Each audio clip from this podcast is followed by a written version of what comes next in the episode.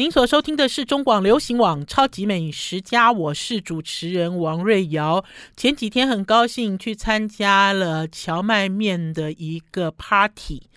啊、这个荞麦。荞麦会哈，我应该是要讲在很久很久以前，非常久以前我就参加了。可是呢，呃，因为新冠的关系哦，这个活动暂停了。那呢，呃，这个活动的一个缘起哦，是来自一个八十四岁，如果我没记错的话，今年八十四岁的一个泥鳅专卖店，哈，在东京开泥鳅专卖店的渡边孝之。主厨，这个渡边孝之主厨哈，我第一次认识他是在台湾了哈，呃，他是由这个兴业台菜的董事长李秀英哈李阿姨邀请到台湾来，我如果没记错的话，应该是十年前哈，将近十年前。那那个时候呢，这个呃渡边他们都叫他渡边会长，这个渡边会长呢跟台湾非常有渊源，为什么？因为他每年都会来台湾做什么？来买泥鳅，听众朋友。在台湾要吃到泥鳅可能很难，对不对？可是搞不好有一些听众朋友小的时候吃过，还是现在中南部哈，中南部呢，呃，还有一些人哈。可能买得到泥鳅，还是自己抓得到泥鳅？哈，我我如果没记错的话，哈，应该不是渡边会长。我曾经跟一个朋友，这个朋友应该是住在南部了，哈，然后他是以抓泥鳅为业哦，我就我就印象很深刻，他就跟我讲说要怎么样去捕这个泥鳅，哈，如何如何。可是我有吃过泥鳅吗？哈，我印象中我应该是有吃过泥鳅啊，而且呢，泥鳅呢，呃，在。应该是讲说，在中国大陆哈，泥鳅也会变成一道知名的料理。其中有一道最有名的料理，就是把泥鳅跟豆腐放在一起炖煮。哈，这个其实也有点像是这种。呃呃，温水煮青蛙的概念了哈，就是呃，这其实是一道很知名的菜哈。我记得我曾经吃过，还是看过一次，就是一起炖煮之后，泥鳅因为水变热嘛，所以它就怕热，所以它就全部都钻进豆腐里面去去去，就是豆腐的温度是比较低的嘛。那所以这道菜煮好了之后呢，泥鳅都在豆腐里面，哈，就是呃穿进穿出这样。我已经忘记这道菜。名菜的名字了啦，哈，那可是呢，我知道有蛮多人喜欢吃泥鳅，因为泥鳅的肉很细，哈。然后我记得我那一年呢，大概在十年前，我采访了渡边师傅，然后渡边师傅呃，其实不是为了要。不不是，其实不是要为了卖泥鳅来到来到台湾，因为泥鳅是在他东京经营的店，而且非常有名哦，就是一个泥鳅专卖店。渡边师傅呢，呃，应该是讲说呢，他是以这个做荞麦面闻名，好。而且呢，他做荞麦面呢，呃，也不是说年轻的时候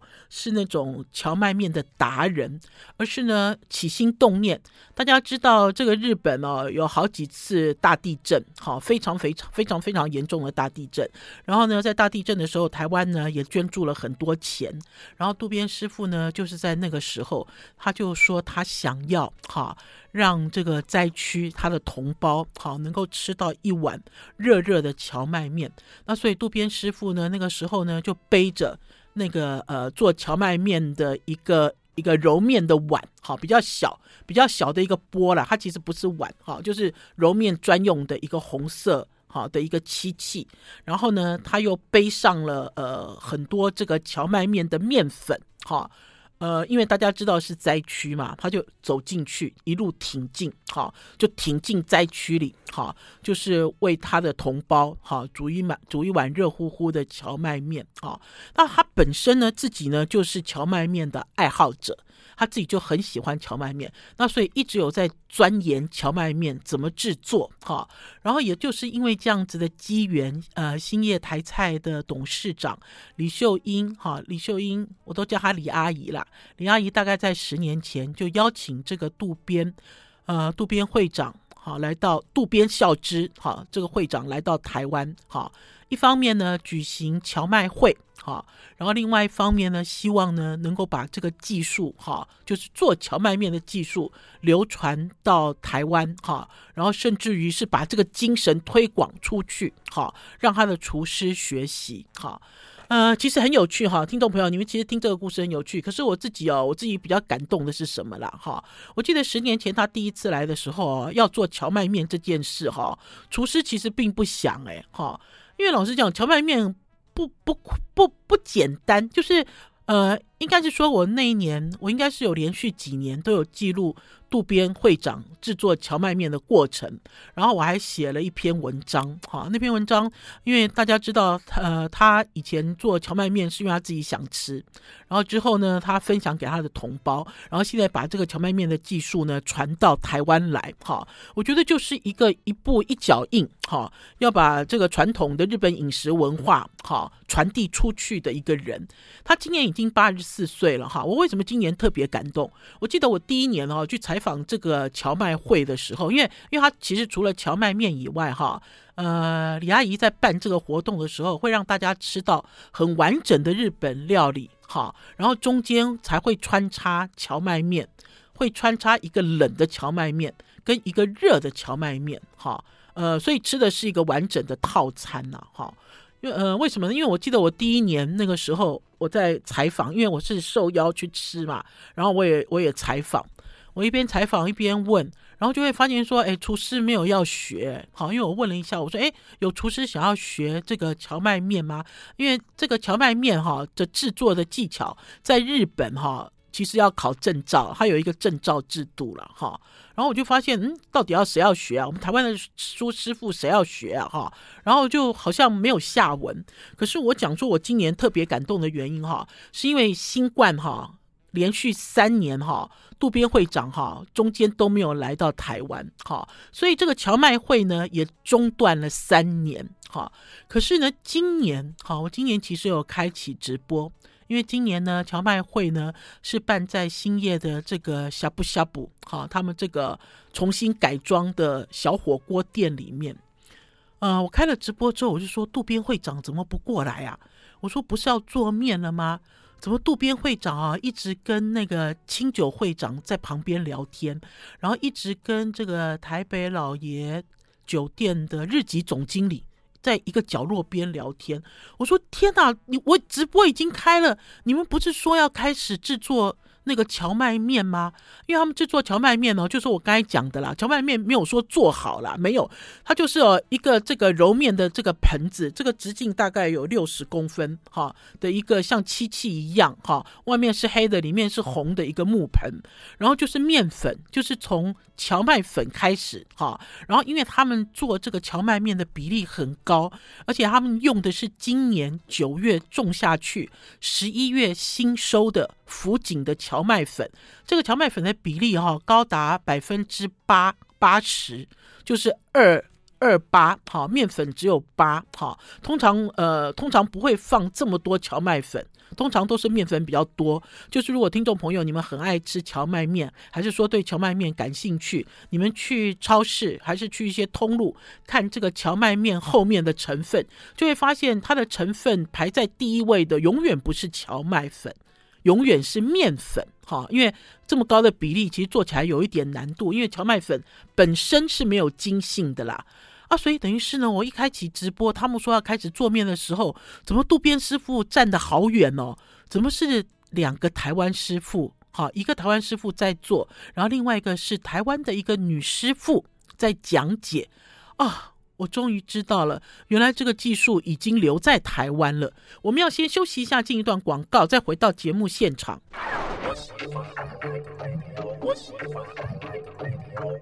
我是王瑞瑶，您所收听的是中广流行网《超级美食家》。吃到现做的荞麦面，好感动哦！而且呢，这个现做的荞麦面是台湾师傅制作的。好，我那天呢，呃，我开了直播。到直播的最后呢，这个台湾的师傅阿元，阿元在切面的时候，我就一直招手叫渡边师傅站到这个台上来，因为渡边师傅呢都站在台下远远的看着，好，然后最后做最后最后直播影片呢才收录到渡边师傅，好，看着他的徒弟，就是这个传授荞麦面，他看着他的徒弟完成了这个荞麦面的整个过程。呃，那天呃，我讲哈，其实台湾应该有不止两位师傅，好学到了渡边大师，他们都叫他渡边会长。渡边会长呢，呃，亲手传授的这个技术，其中呢有一个是女师傅，这个女师傅那天就是主持人，因为她就在讲解。然后这个女师傅说啊，她也跟渡边师傅学做荞麦面，学做了六年，好。整整学做了六年，然后呢，呃，才让渡边师傅点头说可以了。你们的技术其实不错，好。那我要跟大家讲，我那天开直播有一个很重要的目的了。这个目的就是我想要让大家看，就是日本人呢在制面的这个过程呢，跟我们呃，应该说跟我们中华料理，就跟我们这种传统家里的这个制面的方式不一样。首先呢，他们有一个专用的揉面盆。这件事很重要，哈，因为呢，这个荞麦粉跟面粉呢，放在这个面盆里呢，它就会充分混合，而且它这个揉面盆哦，是一个底部比较平，哈，然后这个边缘哦，你知道有一个弧度这样翘起来的一个揉面盆，那所以呢，呃，应该是讲说他们在这个面粉哈，要经过清水打湿的过程里面，就要分好几次，哈，因为他清水倒下去之后呢，师傅的手就很忙了，怎么说呢？他就要一直让这个面粉哦，跟。这个水充分混合，所以呢，在这个盆子里面呢，面疙瘩从最小好到中好到大好，因为它水下去了之后，它就一直搓，一直搓，一直搓，就它务必要使这里面的面疙瘩哈都大小均匀一致。等到呢，它这个水量呢全部都下去，分了大概三四次。好，全部下去之后，他这个手要动作很快，而且那天也很好玩。那天的师傅也很紧张。师傅说，因为啊是在这个冷气房里了，那所以呢，应该是讲说这个水哈被蒸发的速度会更快，那所以他的手的速度要更快。哈，这点我其实很有感觉啦。呃，我记得我曾经有一年我去衢州，中国的衢州采访贡面，哈，然后我也有一年，那一年去澎湖。澎湖啊，其实啊，日晒面也很有名，而且呢，呃，就是这种呃，我们大家其实比较比较熟悉的新北市，好，新北市都会把它拿来做这个伴手礼的代表，就是一个面团，哈，搓搓搓搓搓搓成像蛇一样，对不对？一长条，然后呢，再盘起来，在筷子上拽，有没有？在太阳底下这样拉，哈，听众朋友，其实这个样子的一个制作手工面的技巧，哈。呃，不是只有台湾有哈，澎湖我看过一次，然后在中国的衢州我也看过，而且衢州那个时候我记得我那年去哈是凌晨两点哈，凌晨两点哦，听众朋友，他说我们要去采访贡面，凌晨两点开车好就到这个所谓的这个贡面的传人，贡就是上贡上贡给皇帝哈的这个传人的家里，天哪，那天啊凌晨制面制到天亮。一直到八点半，我记得一直到八点半我才吃到一碗哈热乎乎的贡面，因为他们的煮面哦也都很简单，好就清水煮面，吃的是面条的劲道。然后我记得那天在这个房子里制面哦，包括我一样在澎湖里面看这个澎湖的这个细面手工细面的达人制面的时候，热死了，哪里有开什么电风扇冷气啦？没有啦。为什么？因为他们其实关注的是这个面团。哈，就是他们要这个面团好操作，然后甚至呢，呃，在制作这个贡面的时候呢，他们还会在表面上涂一层油，哈，还是说附以大量的粉，哈，因为不一样的步骤，哈。比如说一开始是粉嘛，然后之后你要把它拉长哈，你要开始处理的时候，它就要开始放一点油之类的，就是他们是小心翼翼照顾这个面团哈，所以不会在冷气房里制作啦，没有那么好的事啦，听众朋友。那所以那天呢，在星爷的呷哺呷哺就看到了这个师傅，师傅就很紧张，因为空调哈开很强，因为大家要吃饭嘛哈，那他的速度就更快。那当他把这个面团哈就打成了均匀哈。呃，均匀的这种像呃像弹珠，好像弹珠一样的面团，甚至比弹珠更大一点的面团的时候，最后最后就要把这个面团揉在一起，好，然后呢就搓揉成一个大面团，好，在这个搓揉的大面团的过程里呢，总共要揉大概上百次，好，可是我自己那个时候在直播的时候，我就想到，我想说我爸爸在教你怎么制面啊，好，我爸爸怎么教我制面？我们在家里做面，就是取一个钢盆嘛，对不对？面粉放进去嘛，哈，呃，放进去之后就加一点点盐巴，因为要做的是面条，面条要有一点劲道，盐也不能多放哦，因为盐多放之后，你之后你揉不动哈。呃，然后就加水嘛，就加冷水啊，然后冷水就是这样兜头倒下去嘛，对不对？我们哪里有什么要分阶段搓揉这件事？其实没有。然后呢，我们会很努力的把它揉成一个团，然后之后呢，就把钢盆倒扣，开始醒面。好啊，醒面这个动作很重要，因为不管你有没有揉均匀，你只要把这个面团醒超过二十分钟、三十分钟以上，这个面哈，这个。本来是这种坑坑巴巴哈，这边有干粉，这边比较湿的这个面团，它自己就混合了，自己就均匀了，哈，很快它自己就均匀了，因为你水量如果够的话，对的话，然后你之后只要稍微揉几下，哈，它就会变成光滑的面团。可是当你在看这个日本人制荞麦面的时候，不是这样子，日本人没有醒面这件事，日本日本人在制这个荞麦面的时候是一鼓作气，从大的面疙瘩揉成一个大面团的时候。他就会透过这个，我刚才讲他们这种专专用的这个揉面盆哦，它的这个面团就会从旁边开始揉，就会搓出一个形状。他们这个形状就叫做菊花菊花裂，就是这个面团的有一面是光滑面，有一面呢就是这样这样子这样揉揉揉，好像菊花菊花瓣的感觉哈。呃，很有趣，因为我记得我第一次呢，呃，看到这个渡边师傅在揉哈。应该也差不多快十年前了。那个时候，渡边师傅说：“哈，这个荞麦面团揉好哈，呃，什么样的状态叫揉好呢？就是哦，它的光滑面哈，要像是婴儿的屁股哈。我记得我那个时候他讲的是婴儿的屁股，可是这次不是诶，他讲的是二十五岁少女的脸颊。听众朋友，二十五岁怎么会是少女啦？我那个时候我听到现场在解说的时候，我想说，嗯。”我记得以前讲的是婴儿的屁股啊，怎么现在变二十五岁的少女啊？可是不管怎么样，它其实就是要揉出一个光滑，然后有弹性。我记得，那个面团拿到这个下面哦，给客人摸。我一开始我都我都不敢摸，然后我就摸，你知道，我就摸这个面团。然后这个渡边师傅、渡边会长也很好笑，他说不是婴儿的屁股了，是婴儿的耳垂。听众朋友，我们要先休息一下，进一段广告，再回到节目现场。I like 103, I like radio。您所收听的是中广流行网《超级美食家》，我是主持人王瑞瑶，很有趣，对不对？听众朋友，我其实啊，因为我自己也会在家里做面条，然后以前我父亲在世的时候，我们家住龟山的时候，我父亲还特别做了一个半自动的制面机，哈。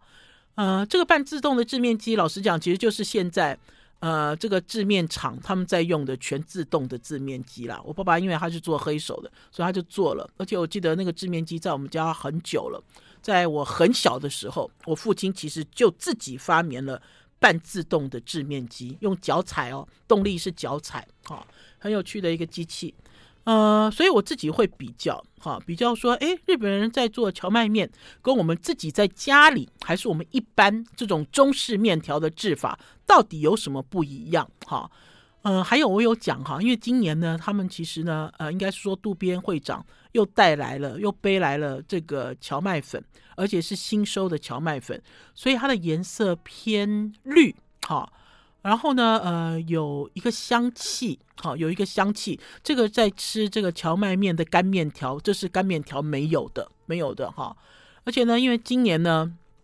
等于是渡边会长都没有，他都没有动手哦，好。然后呢，呃，全部都是由台湾师傅制作，好。呃，从面粉开始，好，一直到揉成面团，揉成面团完了之后呢，就要进入这个荞麦面的第二阶段，就是要把它擀擀成薄片，哈，就擀成薄薄的面皮，哈。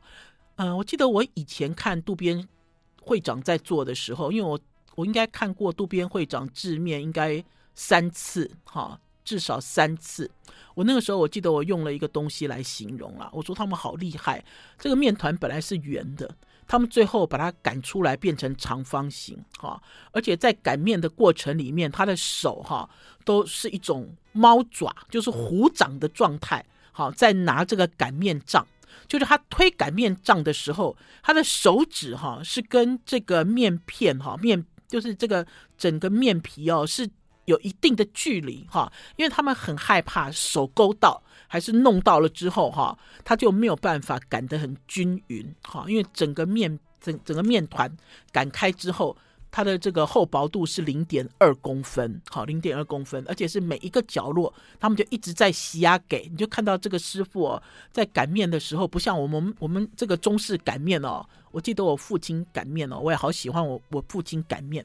因为他擀开来一张哈，有厚有薄哈。然后我父亲就讲啊，面条要有厚有薄才好吃哈。诶，而且你这样子好像在做扇子一样，前后前后前后折叠，折叠之后你切，切完之后撒一点粉，然后你要把面这些制好的面捏起来，好，就捏紧捏成一个团之后再把它展开，好。那所以呢，我父亲在家里制面，这个面条有粗。有细有薄有厚，那所以呢，当你在煮成家常面的时候，滋味特别好。而且呢，因为它用力捏了又展开之后，这个面条的表面就有皱褶，好，有了皱褶之后，它又更容易吸味，好。那所以呢，呃，应该是讲说，呃，我从小到大。我父亲灌输我山东北方面食的一些概念，我拿来对照日本的荞麦面，就会发现说，哎，这其实是两回事，哈，这其实是两个世界。因为呢，他们其实就要做非常工整的面条，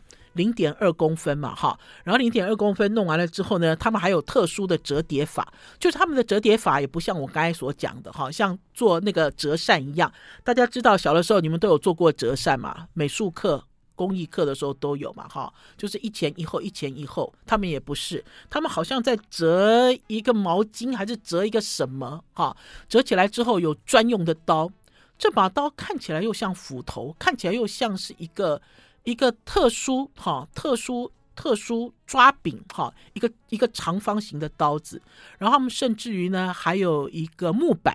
那个木板呢，就是压住。还没有切的荞麦面，把它压固定，哈，很紧实，它就可以很规则的切出他们要的面条的宽度，哈，不一样，哈，我觉得应该是讲说，呃，没有没有所谓的好跟坏，哈，大家也不要认为说，哦，日本的荞麦面，你知道会比我们的家常面更厉害，不会，我吃了一辈子我父亲的家常面，我就是喜欢，哈，这种家常面的这种人性化。我就喜欢家常面这种有 Q 有软有硬不规则的感觉。那只是呢，大家呢在制面方面的技术是完全不同。哈，那天呢，因为在我们其实那天吃的是一个正式的日式套餐了。哈，有多正式？这个师傅呢，呃，写了菜单，而且这个师傅呢，大家知道这个兴业哈，在几年前呢，他们有开一家呃日本的。这个吃到饱的自助餐厅，对不对？那所以呢，他们就请这个日本料理的这个师傅来负责上菜，来给大家看一下他的菜单。菜单打开来哦，长长的啦，肉肉等啦。好，我还以为哦，呃，就是主要的主角是蕎麦面，其实没有。它这里面呢，有这个什么，从鲜腹开始，还有餐前酒，好。然后还有这个呃相腹、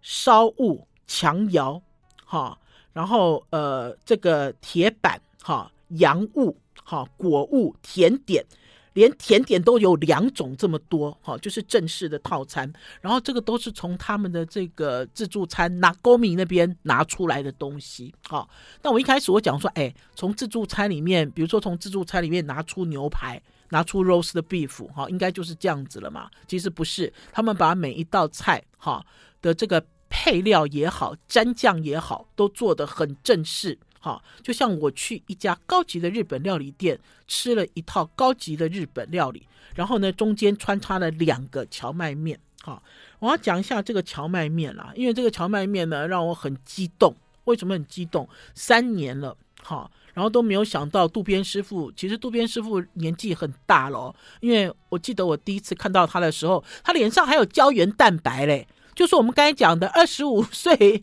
小姑娘的脸哈。啊，我今年看到他的时候，我觉得渡边师傅有有瘦，哈，有瘦了，哈，八十四岁了嘛，可是他还是精神奕奕啊。讲到这个蕎麦面哦，你知道故事还是讲不完，一堆故事，哈。然后呢，我自己感动的原因是因为这个冷食的荞麦面的劲道，还有它的香气，好，然后吃到这个热的荞麦面的时候，渡边师傅还特别拿来了这个他自己严选的柴鱼，他严选的柴鱼可以煮两次都有味道。那所以它是一个清汤的柴鱼荞麦面，然后搭配一些炸物，让我极为感动。啊、那天其实走的时候，渡边师傅站在门口了。我是跟渡渡边师傅讲说，我很希望明年再看到他，一直一直一直都能够 see you again，see you again。好了，我们要先休息一下，进一段广告，再回到节目现场。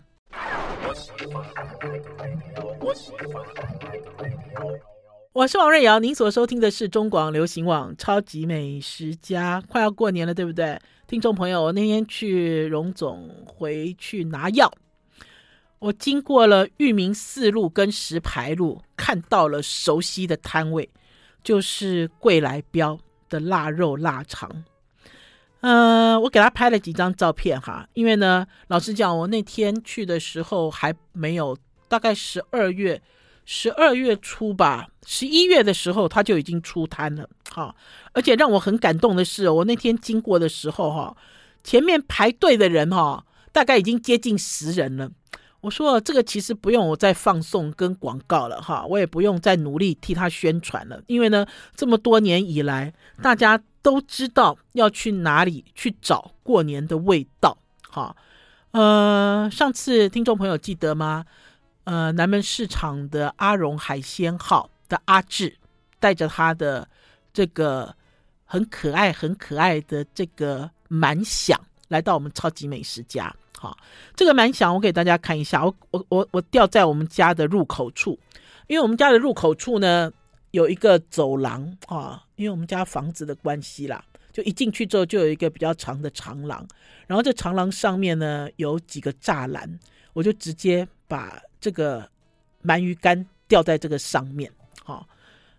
很有感觉。听众朋友，我吊在上面的时候，宝师傅说他天天都闻到鱼干的味道。好，这个其实就是年的味道。因为老实说，那天呢、啊，阿志把这个蛮想放在我这里的时候，我其实有一点烦恼。我想说怎么办？我蛮想，我要不要整条拿去给贵来标啊？你知道我要不要说，哎，我这个放在你这里寄卖好了？可是这个很奇怪啊，这是人家的礼物，寄卖什么啊？我们当然要自己吃了，哈，而且很难得，我也好多年没有看到蛮想了。我记得那一年呢，这个桂来标在北投的这个王建华，就是我的好兄弟。哈，呃，王建华现在已经变成一个小孩子了。哈，呃，虽然他不记得我了啦，可是呢，呃，我偶尔我在几个月前偶尔还会在摊位上碰到他，哈，然后跟他搂搂，跟他抱抱，哈，虽然他讲话没有那么方便，哈，可是我觉得，呃，这就是人生又进入到另外一个阶段，哈，然后呢，呃，我记得很多年前王建华也曾经送过送给我。这个满响哈，他那那次送给我的是蛮响还是鲷鱼响啊？就鲷鱼干还是鳗鱼干？我记得应该是鳗鱼干，因为很大一片啊。然后那个时候我我也不知道怎么办哈。然后因为都是人家送来的很贵重的礼物，因为对我来讲很贵重，对他们来讲也是很贵重。我记得我那年也是裁成了好多片，裁成了很多片之后就送给我身边的江浙朋友，好，就江浙人的朋友，呃。啊，因为你送给他们，他们才会知道怎么吃啊！啊，如果你送给人家，人家都不知道怎么吃，好，这就不是一个很厉害的礼物了。那我记得这个蛮响哦，那个时候分到的人都好感动，好，都很开心。那所以呢，那天呢，我就在家里这样子吊起来。那这个蛮响现在大家看到它是完整的哈，其实这个蛮响现在已经只剩一半了，因为那天宝师傅的两个呃徒弟来到家里哈，一个是 Rita。好，微醺微醺厨房的女主厨 Rita，另外一个就是纪山，哈，纪山是一个很孝顺的一个女儿，哈，呃，我记得我第一次碰到纪山的时候，她是带着她的老爸爸，哈，来参加我们这个宝师傅。宝师傅厨艺教室的 party，哈，他就带着他的老爸爸来。然后那天他们两个人呢，因为他们前一阵子两个人一起去日本玩，哈，帮宝师傅选了好多礼物，哈，然后甚至于还有前一天特别去排队的生吐司，好，就直接拿到我们家，就现场就切，好，然后就大家四个人一起分享。好，就是在东京排队名店的生吐司啊，所以那个时候呢，吃完了之后他们就要走了嘛，啊，我就说，哎，那我有什么回礼要给你们啊？我就一个人一把剪刀，我说你们剪吧，哈，这个是蛮想，你们自己剪，哈。然后那个时候瑞塔有一点吃惊哦，瑞塔说哈，那这个我要怎么做呢？我说你没有怎么做啊，我说你就拿去烧红烧肉啊，哈，因为呢，呃，应该是讲说，呃，